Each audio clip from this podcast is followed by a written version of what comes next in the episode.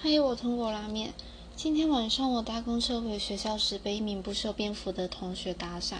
随后小聊后，我发现他就是偷我在学院偷偷种植地瓜叶的家伙。不过也没关系啦，反正那些地瓜叶重金属含量很高，吃了其实对身体不太好。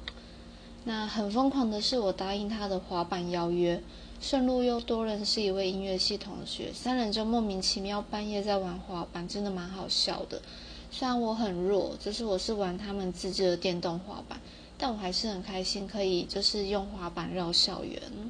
而且途中我只有摔倒过一次，那一次是音乐系同学停在我面前，可恶的是我没有肉垫啦，因为他是整个人跳离他的滑板，我来不及刹车就撞到了，然后他还蛮愧疚的。虽然我一直跟他说他有借我护具，所以功过相补，但他还是很沮丧。如果你们晓得怎么让人不沮丧，可以告诉我吗？